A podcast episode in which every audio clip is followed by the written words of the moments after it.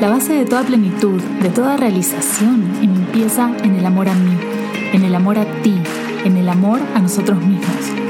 Sabemos que el amor propio es un proyecto que dura toda la vida y que para cada quien es único. En este espacio te compartiré estrategias y herramientas efectivas para acompañarte en este proceso de transformación. Yo soy Victoria Hertel y esto es Amor a mí. Hola, ¿cómo están? Hello. Nuevo episodio el día de hoy y esta vez me permití ser una transgresora de esas que soy yo y que me encanta y que todas somos en el fondo y que a veces ni nos permitimos ser. y bueno, y rompí mi compromiso de hacer los episodios todas las semanas justamente por esta razón. Y les comparto, te comparto esto porque, bueno, quizás te contribuye. En tanto, bueno, para mí es un lugar como muy muy normal ir a este punto de super exigencia y de entonces si yo ya dije que voy a hacer esto, lo tengo que hacer así y pase lo que pase, esto va a salir y bueno, así es, ¿no?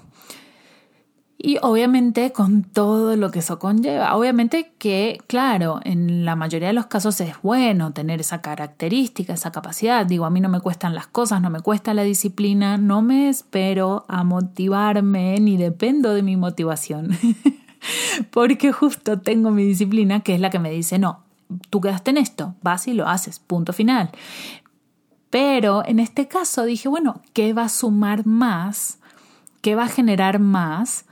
No solamente para mí, para ustedes que están del otro lado escuchando. Si me esfuerzo a grabar algo que tal vez no es lo, o sea, lo, lo, que en este momento correspondería o lo que, lo que sería mejor, pero lo hago o me espero unos días y grabo y les comparto y me comparto desde otro lado, ¿sí? Entonces, pues la respuesta que tuve de mí misma fue que no, que me esperara y que no pasaba nada si no grababa.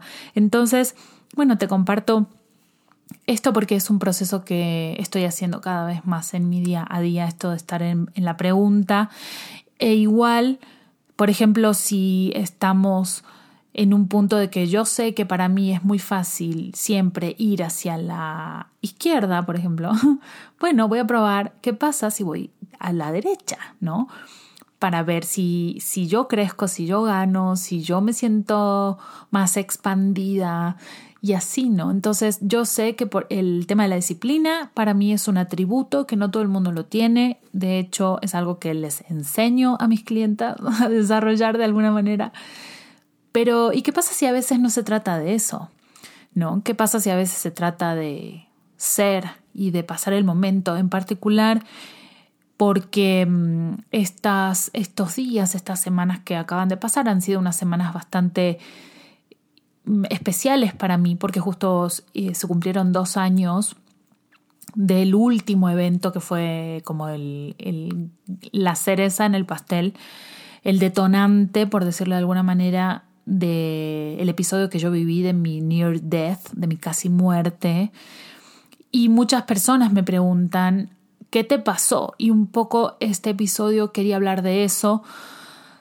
Todavía es una situación, igual por lo que yo he estado viendo de otras personas que pasaron por una situación así, ¿no? Que, que casi te mueres y que mucha gente se sale del cuerpo, mucha gente tiene experiencias eh, difíciles de transmitir, como lo que yo voy viendo ahorita que, que fui pasando en ese, en ese tiempo ya hace dos años y recién ahora, de alguna manera, me voy pudiendo como estar cada vez más presente en mí misma y, e ir pudiendo como explicar qué pasó. Sé que todavía faltan años para que yo pueda terminar de dar una respuesta y de hecho voy a empezar a escribir un libro sobre, sobre esto, sobre este episodio que es tan, tan complejo de, de comunicar, ¿no? Pero bueno, básicamente lo que les quería contar era eso, qué fue lo que a mí me pasó, porque todos me dicen, bueno, sí, ya sabemos, que esto lo, lo pueden escuchar en el episodio 1, donde hablo eh, así como abuelo de pájaro sobre estas partes de mi historia y dime por qué y de qué fue lo que pasó. Y mm, para mí fue un tremendo parteaguas este episodio, esta, esta situación que pasamos hace dos años. Bueno, como suele ser este tipo de eventos con, con, la gente que es como casi te mueres y regresas, ¿no? De alguna manera. Entonces, eh, por un lado, y antes de contarte qué fue lo que me pasó, que también es súper importante por una cuestión de salud, que lo tengas en cuenta, es yo como que en un momento estaba muy eh, como muy apegada a la historia de lo que había pasado, porque eso era lo que a mí me mantenía o me mantuvo conectada de alguna manera con mi propósito en estos últimos dos años, en los cuales he tenido que tomar decisiones muy fuertes, entre, entre ellas, eh, sí, terminar con un matrimonio, hacer cambios en mi, en mi trabajo, en la manera en que estoy compartiéndome con la gente, en la manera que me sirvo a mí misma y en la manera en que sirvo o contribuyo a los demás. Muy, muy profundo ha sido este, este evento, las implicancias de este evento. Y es muy difícil de definir, ¿sí? Pero bueno, como les decía, uno se apega a la historia para estar, o sea, algo de lo que yo siempre dije desde el día que salí del hospital es, esto me cambió la vida a mí, nos va a cambiar la vida a un montón de gente, porque yo ahora voy a ser diferente y yo voy a terminar haciendo lo que siempre quise hacer o lo que sospechaba había venido a hacer y no me atrevía por miedo, por flojera, por hueva, porque no pasa nada, o porque, bueno, pues lo hago mañana, o porque mm, en algún punto yo creía que no podía salir nada bueno de eso, entonces ¿para qué lo voy a hacer? O porque no podía lograr, o porque no iba a merecer tener lo que yo quería tener, y así un montón de cosas que me iban haciendo chiquita, chiquita, chiquita, y entonces era como una barrera, un muro que yo misma me había construido a mi alrededor y que llegó un momento en mi vida hace dos años, de, de, alguna manera eso yo sé que también elegí pasar por eso y sé que estuve muchas vidas preparándome para pasar por una situación por la que yo pasé y estar de regreso como estoy. Em, porque literal, como dijeron los médicos, poca gente sobrevive a lo que tuviste y yo salí muy mal del hospital, incluso me tomó meses recuperar el habla, recuperar mi cuerpo, el mi peso, mi cuerpo y mis ciertas funcionalidades neurológicas todavía estoy acomodándolas.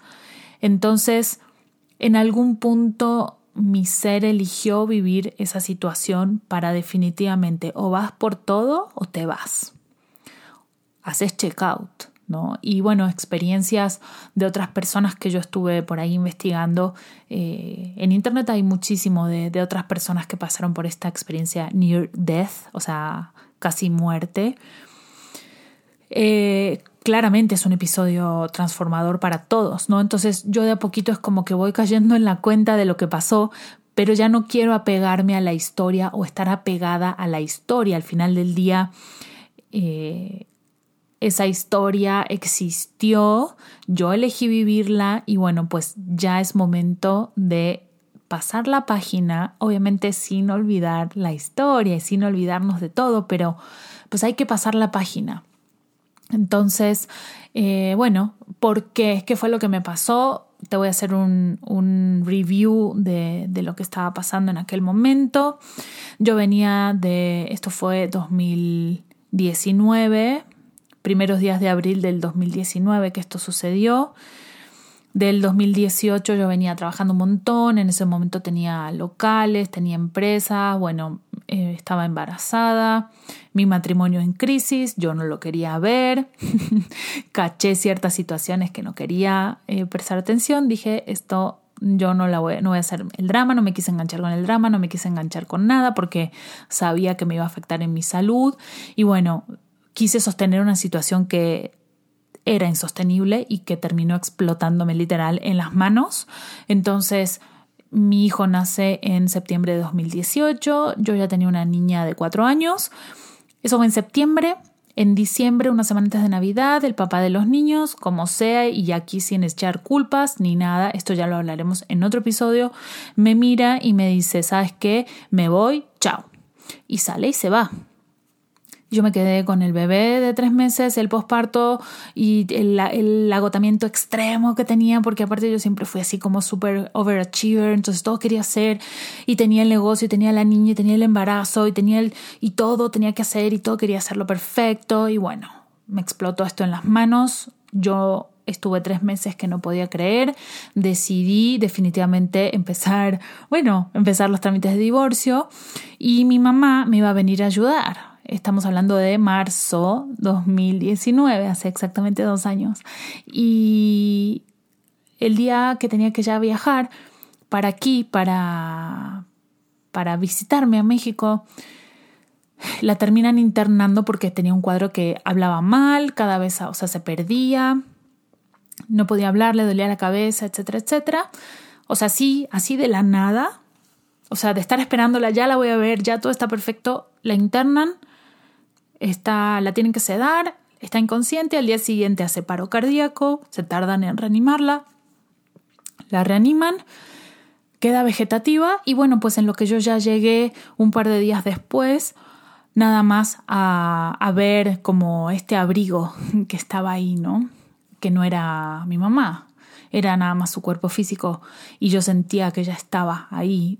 Eh, en parte, pero había parte de ella que ya no estaba en su cuerpo. Yo me acuerdo perfecto de, ese momento que llegué y, vi, vi su cuerpo ahí colgado como quien cuelga un abrigo en una silla y había una parte de ella, una energía de ella que todavía estaba, pero había mitad en su cuerpo y ella, una gran parte estaba ya afuera. Entonces, ese día yo cabe resaltar o contarles que he tenido una, una, relación con mi mamá muy especial, no ha sido la típica madre-hija muy conflictiva, sino una relación súper amorosa, súper como más de compañeras y de amigas y, y mm, para mí ella siempre fue la persona y esto es una de las cosas más valiosas también a la hora que yo pienso de, bueno, ¿qué doy a la gente, no? Eh, ella era la persona que yo siempre recibía de alguna manera su amor incondicional. Ella siempre me quiso como yo era, con mi carácter, que siempre me, me, juzgaban mal por la manera que yo era, porque yo era muy fuerte, o porque era, como dicen aquí, enojona, o porque yo sabía lo que quería hacer y entonces iba a por ello. Y entonces, y ella siempre me quiso y me aceptó como yo era y nunca me puso condiciones. Y eso fue lo gran valioso de, esta, de este vínculo, ¿no? Yo lo, lo pienso mucho eso en tanto qué valioso es una persona que no te condiciona, que pone sus límites, sí, en tanto no le haces un daño, pero cómo se recibe eso que es tan intangible y que es esa energía de no querer cambiar al otro, ¿no? Y bueno, entonces así fue como eh, de la nada el golpe después de, de venir agotadísima de un año súper cansado, de un embarazo súper cansado, del trabajo, del parto, del posparto, del shock, de repente, de pensás que tenés una familia de cuatro y de repente estás perdiendo a alguien y no entendés nada. Y ahora lo de mi mamá era se me vino el mundo encima, literal, fue como la única pata o la única mano que yo tenía en ese momento, yo sentía que me ahogaba y que me iba para abajo y que la única mano que tenía de donde agarrarme era la de ella y de repente se muere. O sea, en la vida yo me imaginé ese momento. O sea, de hecho mi papá había tenido problemas de salud y tal y todos pensamos que él iba a ser el primero, entonces como que bueno, uno ya más o menos preparado, pero nadie se imaginaba eso. O sea, fue una circunstancia extremadamente traumática y justamente por eso es que digo, ya no me quiero enganchar con el trauma y el drama de la historia porque hoy sé que yo elegí vivir esa situación y que yo estuve mucho, muchos, no solamente años, estuve toda, toda mi vida y todas otras vidas que he tenido, lo sé, me estuve preparando para ese momento. Y entonces yo recuerdo de llegar al hospital, obviamente pues yo ya casi no tuve, no pude hablar con ella, pues porque fue todo muy rápido y ella no se sentía bien y entonces ya no podía contestar o te quería contestar una cosa y te decía otra y entonces ya la internaron y la sedaron y entonces ya estaba inconsciente y entonces ya así ta ta ta ta ta ta ta, pasó todo y de un día para el otro ella tampoco ya estaba en mi vida entre comillas porque yo siempre supe y siempre nos lo decíamos, y esto lo quiero compartir porque lo he compartido mucho en, en Instagram, ¿no? De los vínculos, cómo son esos vínculos con personas que amamos profundamente.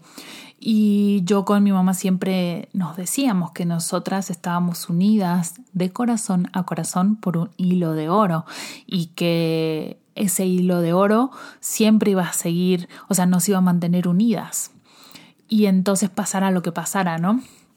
Entonces cuando yo llegué al hospital y, les, y la vi ahí, eh, en esa circunstancia, a mí cabe eh, destacar que para mí los hospitales son lugares, a mí me da muchísima impresión, no me gustan los hospitales, recibo, soy muy sensible con las energías de todos los lugares, de todas las cosas, entonces sí, como que no me gusta eh, ir a lugares con mucha gente o por ahí estoy con personas y luego claro, yo ya sé de qué va esto y ya aprendí eh, por qué yo me siento así, pero antes era como no puedo ir a un lugar o voy a un lugar y, salgo y me siento mal. Bueno, pues al final del día es no soy yo esa, ¿no? Es yo, soy yo agarrando, y muchas de nosotras nos pasa, ¿no? Agarrando eh, las energías de estos lugares. Entonces, a mí nunca me gustaron los hospitales, me, me generan, sí, como mucha, mucha impresión.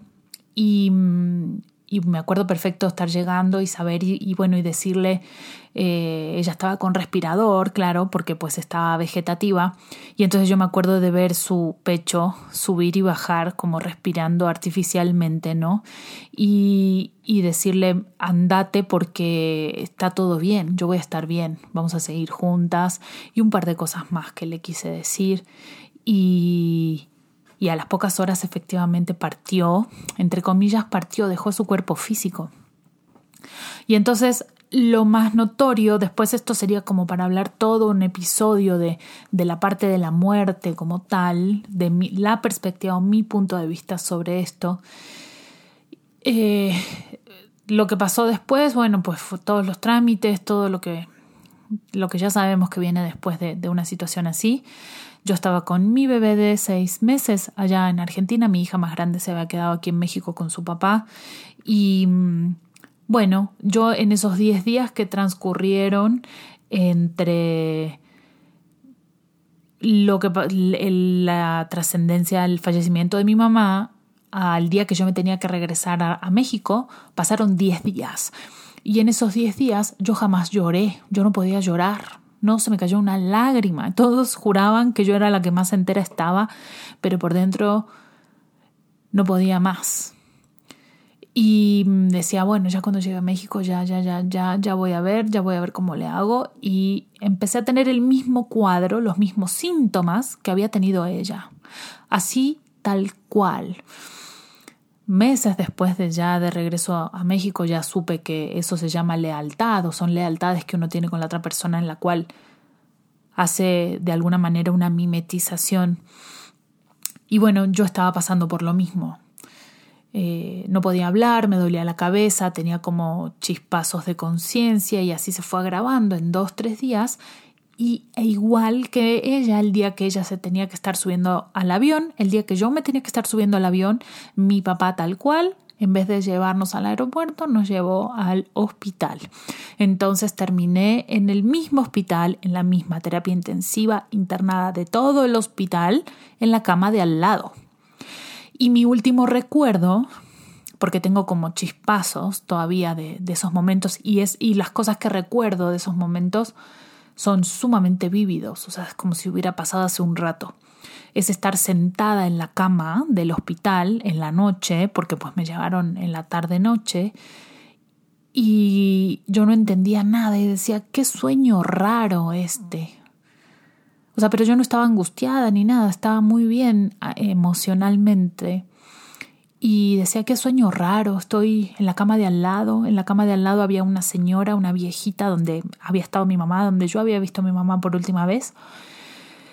Y mm, este, esto, bueno, a mí me da risa, la verdad, porque pues no, no, no, dejaba yo de tener, o sea, me estaba a punto de morir casi, casi, y no dejaba de tener sentido del humor. Yo decía, esa señora, la viejita, se va a morir mañana, ¿no? O sea, pensando yo, pues la viejita está muy mal. Y resulta que después me enteré que no, que la viejita estaba mejor que yo, de hecho, le iban a poner un marcapasos nada más.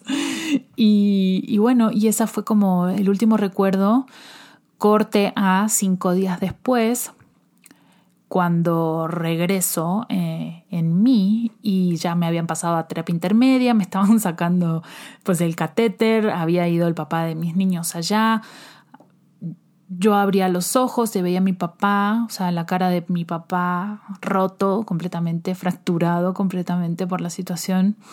O sea, imagínense haber enterrado a tu esposa hace unos días y después en el mismo lugar, en el mismo hospital, a tu hija casi igual, ¿no? O sea, aparte yo soy su hija más chica.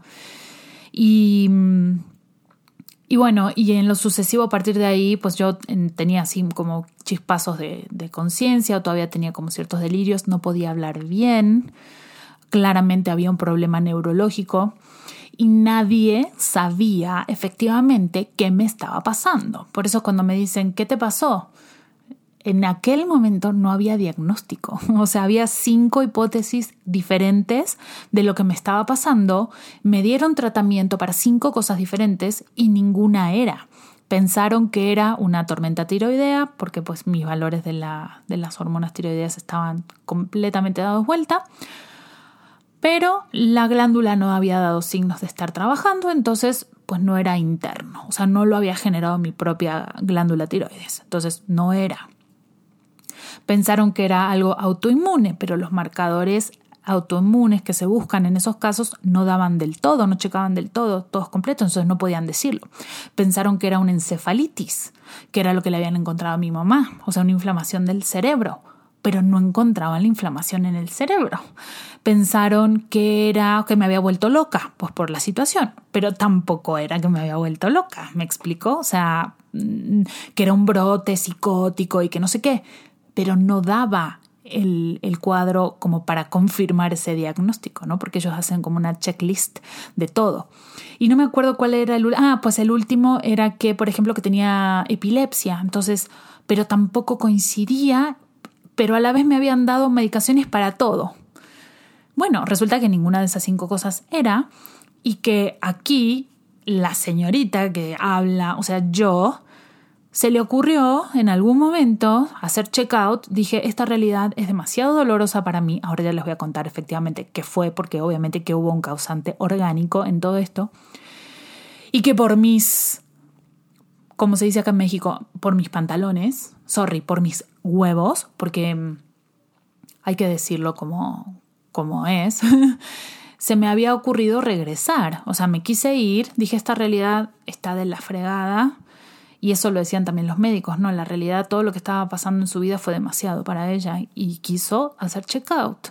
Y efectivamente eso fue lo que pasó. Y en algún punto de esos cinco días inconscientes en el cual yo no regresaba y no regresaba y no regresaba y no regresaba, yo sé que en algún punto dije, bueno, ok, voy a regresar y voy a resolver lo que tengo aquí pendiente, ¿no? Entonces, no ha sido un camino fácil, sin dudas ha sido complejo, pero estoy muy feliz de, de haber elegido este camino. Yo lo comparto y lo hablo para contribuirles de alguna manera desde mi experiencia sin la necesidad de que ustedes pasen por algo así, ¿no? O sea, a nadie le deseo que pase por todo lo que yo pasé, pero sin embargo yo sé que necesitaba pasar por eso y hoy estoy inmensamente agradecida por haberlo pasado y de hecho en aquel momento cuando yo ya desperté y ya pude eh, moverme y de a poquito empezar a hablar, de a poquito, porque me tardé meses en poder hacerlo bien, yo siempre que eso era algo que les llamaba mucho la atención a todos. ¿Por qué estás de buenas? O sea, se acaba de morir tu mamá. Yo estaba, había bajado 8 kilos, en el hospital no me podía mover casi casi, no podía hablar. Eh, mi situación familiar estaba en llamas, literal. ¿Por qué estás contenta? ¿Por qué estás agradecida? Y yo sabía que lo que acaba de pasar era un tápense los oídos si tienen problemas con las, con las groserías. Pero lo que acababa de pasar era un puto milagro, porque yo estaba ahí y porque yo había decidido regresar y ahí estaba en contra de todo pronóstico, en contra de todo tratamiento, que nada era de todo lo que me habían dado. Es más, como nada era, esos medicamentos me podrían haber matado. Yo sé que los médicos hicieron lo mejor que pudieron. Pero bueno, esa era la situación. Y sorry, pero uso estas palabras porque las palabras tienen energía. Esto yo es algo que trabajo muchísimo con mis clientas. Y entonces a veces la energía de la palabra como tal solamente la podemos transmitir con esa palabra. Yo si les digo otra palabra no va a ser lo mismo. Y yo lo que les quiero transmitir es la energía de esto que estaba pasando. Y mm, no en el afán de decirles, ay, qué, qué chingona que soy, o ay, que... No, no, les comparto esta experiencia porque quizá les, les, les contribuye, les da algunas herramientas o algún enfoque que ustedes necesitan para lo que sea. Por alguna razón están escuchando este episodio. Entonces, realmente, bueno, lo que pasó, yo estuve como una semana más internada todavía en el hospital, sin diagnóstico, fui mejorando poquito a poquito, me acuerdo perfecto cuando vino un doctor a preguntarme, ¿sabes qué día es hoy? No. ¿Sabes qué año es hoy? No. O sea, me acuerdo perfecto de eso, pero... Y yo sabía que mi mamá se acaba de morir, yo sabía que que eso había pasado ahí en este hospital, yo sabía todo. Pero yo estaba en una gratitud y en un agradecimiento y, y la situación era, yo ya sé que yo ya no regresé. O sea, la que regresó es otra victoria. Yo hoy lo sé, porque regresó una persona con una visión completamente diferente, con un sentir completamente diferente. Yo estaba completamente agradecida de lo que estaba pasando, aunque no podía hablar, aunque un montón de cosas, ¿no? Y algo pasó, yo sé que, que luego trabajando el tema muchos meses después con, con varias personas que me estaban ayudando a procesar todo, era como que de alguna manera a mí me habían hecho un upgrade o un cambio de software. ¿Vieron cuando eh, en la compu te hacen como, bueno, pues una actualización de, de software. Bueno, algo así fue lo que me pasó a mí en esa, en esa experiencia que les digo voy a escribir un libro al respecto. Y nada fue igual, nada para mí fue igual. Toda mi vida se, o sea, pude, o sea, es ni siquiera es ni pensar, ni ver, ni sentir, es es el saber cosas que pasaron en mi vida, por qué pasaron y en qué momento y por qué yo lo había elegido. O sea, cómo yo había elegido pasar la situación tan dolorosa que acababa de pasar con el papá de mis hijos, en qué puntos y con qué acciones y con qué elecciones en mi día a día durante muchos años yo había estado eligiendo cosas que generaron eso de alguna manera. Obviamente no estoy diciendo que él no tuviera su parte, por supuesto que sí, que la tiene, pero a mí, en lo que a mí me tocaba, yo pude ver eso. No saben lo liberador que es percibir la parte de responsabilidad de uno. ¿Por qué? Porque es la parte que uno puede cambiar y puedes crear algo diferente. Y por eso en estos dos años pude crear y estoy pudiendo crear cosas diferentes y ya no me compro el drama y ya no me compro el victimismo y ya no me compro el los juicios de las otras personas, o bueno, trato de no comprármelas y me doy cuenta o trato de estar consciente cuando eso está pasando y simplemente digo, ay, pues no es mío, punto, elijo algo diferente. Entonces, es súper importante poder percibir eh, o sea, esta, yo no sé cómo, cómo transmitírselos porque es algo tan, o sea, es como cuando uno sabe que algo pasó, por ejemplo, cuando uno tiene como una, una especie como de intuición de algo, bueno, eso es lo que me estaba pasando a mí, pero de una manera inmensa, con, con toda mi vida, con todo lo que había pasado, con todo, y yo ya sabía que ya no era la misma persona y que las cosas iban a ser diferentes. Y me acuerdo cuando salí del hospital me dieron una alta relativa, me dijeron, te vamos a dejar salir, no sabemos tu diagnóstico, no sabemos qué fue, por favor avísanos cuando sepas qué tuviste, eh, porque no encontramos. Claro, ellos buscaban, incluso buscaban una bacteria en el cerebro, pero pues no había infección en el cerebro, en la médula, en ningún lado. Y entonces yo me acuerdo el día que salí del hospital con 8 kilos menos, o sea que yo ya de por sí soy delgada, imagínense 8 kilos menos, no me podía mover casi. Y salí por la misma puerta de urgencias por la que entré cuando entré a ver a mi mamá por última vez eh, en su cuerpo físico. Y saliendo por la misma puerta, caminé y quise subir un escalón que iba al estacionamiento. Y bueno, los que me conocen o los que no me conocen, si tantito, ven, yo soy una persona extremadamente fuerte y se me ve en el cuerpo. O sea, físicamente soy muy fuerte, nunca tuve un problema físicamente y mm, no pude subir un escalón. O sea, quise subir, me quedé a mitad de camino y casi me caigo porque estaba tan débil. Y esa fue como la cachetada para mí de ese momento de decir, ¿sabes qué? Salí caminando por esta puerta, no pude subir el escalón, pero yo ya nunca más me voy a comprar las mentiras desde las que funcionaba. Yo ya no me voy a comprar la mentira de la patética, no me voy a comprar la mentira, la mentira de la mediocre, no me voy a comprar la mentira del no puedo, del no me lo merezco. Y si tengo miedo de hacer las cosas, porque hubo tantas cosas que dejé de hacer y que no me animaba ni siquiera a soñarlas ni a pedirlas, porque, pues porque tenía miedo.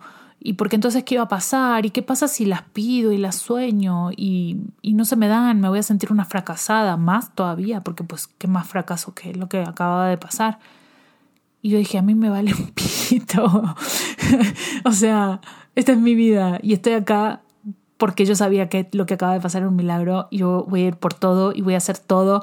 Y si me da miedo y si me da vergüenza y no me importa, lo voy a hacer y me voy a dejar de comprar el drama y voy a disfrutar y me voy a reír y voy a hablar, me voy a exponer, me voy a me voy a mostrar, I'm going to show up, showing up, esa es el esa es la, como la energía, ¿no? De, bueno, me voy a poner enfrente, me voy a mostrar de alguna manera, no importa que me juzguen, no importa que fracasen, no importa que me rechacen, no importa, no me voy a quedar sin hacerlo, porque ya estuve 33 años, en aquel momento tenía 33, em, haciéndolo y nada resultó, no voy a seguir haciendo lo mismo con esta segunda oportunidad que tengo en mi vida. Y fue la cosa más maravillosa que me pudo pasar con el tiempo, y en ese momento igual yo ya lo sabía, porque pues yo tengo una manera muy, muy especial de, de percibir y de sí, de percibir la muerte y eh, que también da para otro episodio porque eso es, es, un tema aparte, es muy delicado y por alguna razón también a mí me llega mucha gente que ha perdido, entre comillas, seres queridos, porque yo no creo que lo los perdamos. Pero bueno, no quiero entrar ahora en ese tema, sino más bien el, el qué te pasó, que todavía no contestó a la pregunta. Bueno, esto pasó, salgo del hospital, estuve me tomó un mes y medio poder regresar a México. Mi hija más chica, recordemos que se había quedado aquí. Entonces yo sin verla, imagínense ella pobrecita, así de un día para el otro, mi mamá no está, no podía hablar conmigo, no sabía qué pasaba. E imagínense el bebé, tenía seis meses, Augusto. O sea, de un día para el otro la mamá no estuvo más. Afortunadamente estaba con familia y afortunadamente no me pasó en el avión. Imagínense si se me pasa en el avión. Bueno, todo lo que pasó estuvo perfecto y era lo que yo necesitaba y, esto es una de las cosas más importantes también, estamos cuidados, ¿no? Estamos cuidados. Yo sé que estuve cuidada y bueno, a pesar de haber sido una experiencia altamente decepcionante porque no vi la luz. Vieron que todos los que viven este tipo de situaciones de near death es como, sí, vi la luz y entonces, y bueno, yo no vi eso, no tengo recuerdos. En algún momento no sé si sea em, como quizá probablemente no, no tengo que tener esos recuerdos y no, no los necesito, por eso no los tengo, pero no, no lo, no lo tuve. Este, no tengo recuerdo de esos días como inconsciente, en coma que estuve. Pero les decía, saliendo del hospital me tomó bastante tiempo recuperarme. De hecho, eh, no podía alzar a mi, a mi bebé. No lo podía alzar porque estaba tan débil, estaba tan flaca, que me tuve que dedicar el mes entero que me quedé allá, que no, me dejaban viajar, para comer, alimentarme, que es, eh, fue una manera más estricta, pero dentro de los mismos lineamientos que yo uso hace años con mis clientes, conmigo, con mis hijos para alimentarnos, y así es como fui recuperando no solamente peso, que eso no es lo más importante, recuperar peso, sino recuperar el peso correcto, o sea, en músculo, en articulaciones, en grasa, pero también en capacidades cognitivas, ¿sí? funcionalidades neurológicas. Yo no podía hablar bien y durante muchos meses todavía me acuerdo perfecto en la sensación de querer decir algo y no poder, o sea, tenerlo en mi cabeza y mi boca decía cualquier cosa, o sea, salía un sonido X me explico así como un balbuceaba y ya. Entonces es como, y durante muchos meses después, incluso por ahí ya hablaba bien y hablaba fluido y por ahí miraba y decía, sí, mira, quería decir, mira esta cortina y de repente eh, decía, mira esta, eh, no sé, esta llave. Pero y, y, y, entonces era como esa parte de las palabras, eso, obviamente eso ya no sucede, pero yo sé que fue por la manera, entre otras, en que yo me alimenté durante todo ese tiempo y me había estado alimentando ya antes de eso durante varios años y me sigo alimentando ahora. Por eso es que es tan importante trabajar, no solamente que, que, se coma o que coman o se alimenten de una manera específica, sino trabajar en esta relación con el cuerpo y empezar a conectar con él y empezar a darle lo que el cuerpo necesita, ¿sí? Porque no es lo mismo, si bien hay ciertos lineamientos científicos, objetivos, que yo también los trabajo mucho con las personas con las que trabajo, valga la redundancia, pero luego de eso es, ok, tu cuerpo qué necesita, tu cuerpo qué quiere, tu cuerpo qué te está pidiendo independientemente de del caprichito del, desbarajuste químico, ¿me explico? Entonces, eh, yo sé que, bueno, este proceso fue, fue largo, de hecho todavía hasta el día de hoy me, ha faltado como ajustar ciertas cosas, por ejemplo, de descanso, pero bueno, durante un montón de tiempo también me juzgué de, ay, yo y todavía y no me siento bien y me quiero ir a descansar y me quiero dormir, pero no puedo, pero descansé, dormí mal la noche y entonces, y, y uno dice, espera, o sea, ¿cómo es que tan fácil nos vamos a los juicios, no? Porque después de todo lo que yo había pasado y estaba pasando, porque después de eso Incluso regresé a mi casa, me enfrenté con mi realidad familiar, tuve que tomar decisiones, pasó un tiempo, pero tuve que tomar decisiones. Finalmente, eh, pues mi matrimonio se terminó. Y, bueno, hay que tener fuerza, hay que tener ganas de poder hacerlo. Y ahora me van a decir, ok, Vic, pero ¿qué carajos te pasó? Que estuviste dos horas hablando y todavía no nos contaste qué pasó. Este, bueno, resulta que de hecho, eso es algo también que yo eh, creo que vale muchísimo la pena que se los comparta, porque, claro, yo tengo mi tema con los doctores, ¿no? Con los médicos y tengo un criterio muy especial y sé que no porque nada más sean médicos te van a resolver. Entonces, eh, siempre estuve con profesionales que no eran normales, digamos, o que no tenían un enfoque normal, un doctor normal, que, ah, pues te duele la rodilla, pues tómate esta pastillita y se acabó. A mí siempre me gustó y como buena terapeuta y sanadora de alma, ir a la raíz, ir a la causa. Y entonces, obviamente que he ido con personas que me han ayudado a resolver ciertas cuestiones que yo pues no, no podía, obviamente, pero con el mismo enfoque, ¿sí? El enfoque de ir a la raíz, de ir a la causa y de ir... Y bueno, eh, hubo obviamente pues toda una situación en aquel momento de que mi familia y toda la gente que estaba alrededor necesitaban eh, entender y, saber eh, y en como encontrar una, una culpable, digamos, ¿no?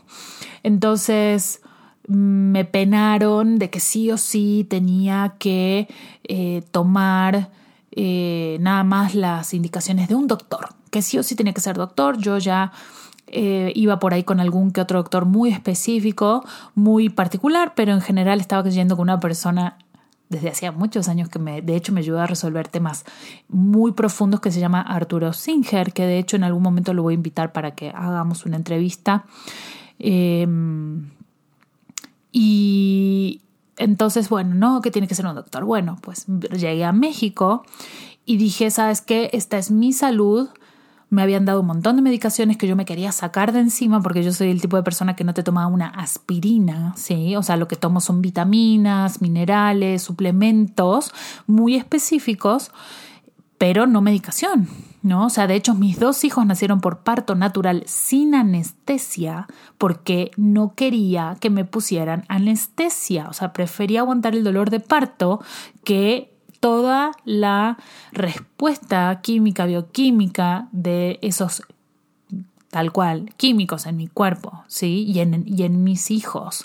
Entonces, imagínense, o sea, y me preparé un montón para esas, esos eventos. Entonces, me habían dado en este episodio un montón de medicaciones, antiepilépticos, obviamente antidepresivos, un montón de cosas. Y claro, Dije, ¿sabes qué? Llegando aquí, esta es mi salud, este es mi cuerpo, yo a partir de ahora asumo completa responsabilidad de lo, de lo, que me pase y de lo que yo tome, pero busqué mi manera y me fui a apoyar con profesionales que yo sabía que tenían el mismo enfoque que yo de ir a la causa, de no medicamentos. Obviamente los medicamentos son necesarios cuando se requiere, pero no así. Entonces me empecé como a quitar medicamentos de a poquitito y con esta guía profesional. Eh, incluso fui con una doctora también, sí, con un enfoque funcional que hay aquí en México. Muy poquitos doctores como tal hay aquí en México que lo hacen, pero yo sabía que ella me iba a poder mandar, o sea, que le iba a dar la paz a mi familia de que yo estaba yendo con un doctor y que me iba a mandar a hacer los estudios que yo quería que me mandara a hacer para investigar dónde estaba el problema o qué era lo que efectivamente había pasado. Y tal cual, mandamos a hacer un estudio eh, a Estados Unidos y ahí salió que yo tenía es un estudio bien complejo de muchísimos químicos en el cuerpo, ¿sí?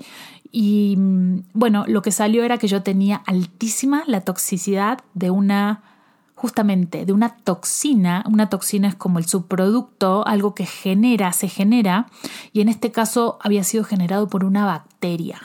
Entonces, lo que yo había tenido era una endotoxemia, que era una intoxicación por la toxina de una bacteria que claramente era neurotóxica, o sea, que afecta el sistema nervioso, ¿sí? Entonces, la cepa que salió fue la del botulismo. Entonces, ¿qué tuve? Botulismo, así como tal. Esa fue la bacteria que apareció eh, con exceso de, toxinas en mi cuerpo, ¿sí? Entonces, y todo, todo el perfil coincidía con que eh, bueno, con los síntomas que yo tenía. Lo que no sabemos, o que yo había llegado a tener, porque esta bacteria, justamente la Clostridium botulinum, tiene consecuencias, eh, alteraciones, o sea, genera alteraciones desde, en el sistema nervioso que van desde cambios de humor, cambios de carácter, hasta problemas del habla e incluso, bueno, alucinaciones e incluso hasta llegar a la muerte. ¿Sí? Que fue lo que a mí casi me pasa. Entonces la pregunta es, bueno, pero ¿desde cuándo tenías la bacteria? No sabemos desde cuándo teníamos la bacteria, desde cuándo yo tenía la bacteria. Sé que esa bacteria se transmite a través de alimentos. Nosotros consumíamos, mi mamá y yo, no sabemos si mi mamá la tuvo o no, la verdad, porque pues a ella no le pudimos hacer los estudios. Eh, mi mamá y yo consumíamos de chicas muchísima miel y la miel sabemos que es el alimento más altamente contaminado por esa bacteria. Entonces no sabemos si yo tenía 10 días con esa bacteria o si toda la vida, pero lo que yo sé es que al, que, al pasarme todo lo que me venía pasando, el posparto, lo del papá de mis hijos y lo de mi mamá, que fue finalmente el kickoff de todo, mi sistema inmune estaba por el suelo. Entonces, esta bacteria, que es oportunista, por supuesto, como todas las bacterias, creció. Y al crecer, obviamente, la toxina que segrega, que genera esa bacteria, también creció y fue lo que me envenenó de alguna manera. Entonces, de verdad, y no hubo nada de lo que me dieron en el, en el hospital que me trató contra eso, ¿sí? Porque al final del día después lo que pasa es, bueno, ya sabes que tienes esta bacteria, hay un protocolo específico de antibióticos que se siguen de tantos días y de, ciertas, eh, ciertos antibióticos para esa bacteria y después se vuelve a hacer el estudio y se checa a ver si esa bacteria efectivamente sigue estando o si ya se murió. Entonces, eso es lo que pasó ya más como, no recuerdo exactamente, yo creo que como agosto, septiembre del año eh, 2000.